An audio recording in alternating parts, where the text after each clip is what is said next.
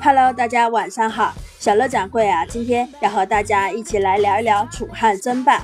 为什么楚汉争霸的结局是刘邦胜而项羽败呢？今天我们一起来研究一下。传统上啊，以为刘邦是一个窝窝囊囊的常败将军，其实仔细看这场战争的脉络，发现啊，其实刘邦一直在做战略进攻。他一度占领了东边的彭城，又派遣韩信把燕、赵、齐给占领了。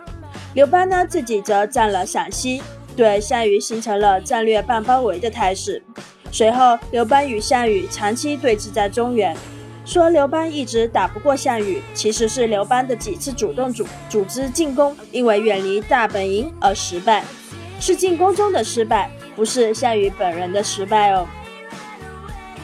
项羽啊，追击反攻，只要一追得远了，追到中原偏西，也就寸步难进了。所以啊，我觉得刘邦、项羽之间一直都是一个平手。从战略进攻的角度来看，刘邦还更要咄咄逼人一些。最后到了项羽垓下大败的时候，整个北方乃至东方几乎已经全被刘邦逐年的战略进攻而占据了。项羽输的一点也不冤枉。通常人对刘邦的取胜和项羽的失败都有普遍的误解，主要是觉得啊刘邦特小人，无所不用其极，而项羽特君子，总是大度和耿直，所以斗不过小人，最后失败了。其实啊，事实恰恰相反，大度的是刘邦，刘邦因为大度，所以手下吸引的人人非常多，比如韩信，整个占领了北方，从而对项羽势力进行了战略半包围。刘邦本人呢，又长期堵住了项羽，所以最后项羽的垓下之败是毫无悬念的。因为已经被战略大包围了，四面楚歌，不管唱不唱，他都是要失败的。项羽的失败也在于项羽用的人都是南方楚国地盘的人。刘邦虽然本人也算是楚国人，但是他的势力圈主要是陕西和北方。从文化和经济的角度来讲，北方啊，当时还是胜过南方的，包括秦本土的士兵的战斗力也是非常强的。这啊，也是刘邦军团势必压过项羽的原因。项羽本人呢，其实非常的不成熟啊，这个人非常的幼稚，表现在呢，他用人上面啊，还硬不受，不肯和功臣共享福，所以啊，他的人多投奔刘邦去了。项羽所用的都是本族亲族，如何能不败呢？有人说，项羽啊失败是因为搞了大分封，这是历史的倒退。很多学者啊讨论论文都是这么说的，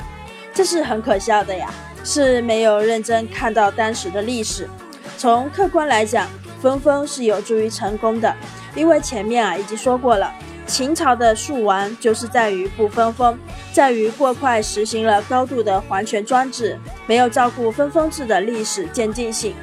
后来呢，刘邦也搞大分封，从而保住了天下的政治稳定，汉朝因此也长寿了。所以项羽的失败不在于也去搞分封，而在于他的分封做的有点问题。主要啊就是他分封不公，他把很多当时还在六国贵族之后自立为王做控制的地盘都分封给了自己的部将和自己亲近的人。于是啊，激化了这些旧王和他封封的新王之间的矛盾，所以齐王、赵王、魏王等都迅速来反他。项羽处于这样一个被动的被动的态势，同时呢，刘邦也开始出兵，终于混战起来，经历三年多，战败项羽。所以啊，项羽的失败在于他的这种出于集权考虑的分封搞得太着急了，有点类似秦王朝的输败了。从项羽的本意来讲，他是希望统一的，所以呢，在他分封的时候，尽量用自己好控制的人，以便未来自己当上皇帝。但是他没有考虑实际情况，没有度德量力，使得这些利益呢被伤害了的旧王开始瓦解和进攻他的统帅地位。从这一角度来讲，项羽啊也真的是很不大度，不肯把天下拱手分给已经存在的六国旧王。这个“救王”的意思啊，是指刘邦、项羽等人开始起义后，六国逐渐形成的新的诸侯国和诸侯王。这和项羽一贯玩硬不攻，不肯跟部将分享好处，其心态是一脉相承的。所以总的来讲，项羽失败的最大的一个方面是在于不肯分出好处，比较自私，与下面的人呢或同门的人呢同利。而刘邦则在整个过程中非常的大度，很大方，不管是在楚汉相争期间，还是在汉朝建立以后，都把大块的土地分封散出去了。在汉朝初年，天下三分之二的土地啊，都是被刘邦分给了诸侯王。这个也是他得人之力而胜利的原因，所以现在你知道为什么楚汉争霸的结局是刘胜想败了吗？我们今天就聊这么多，谢谢大家的收听，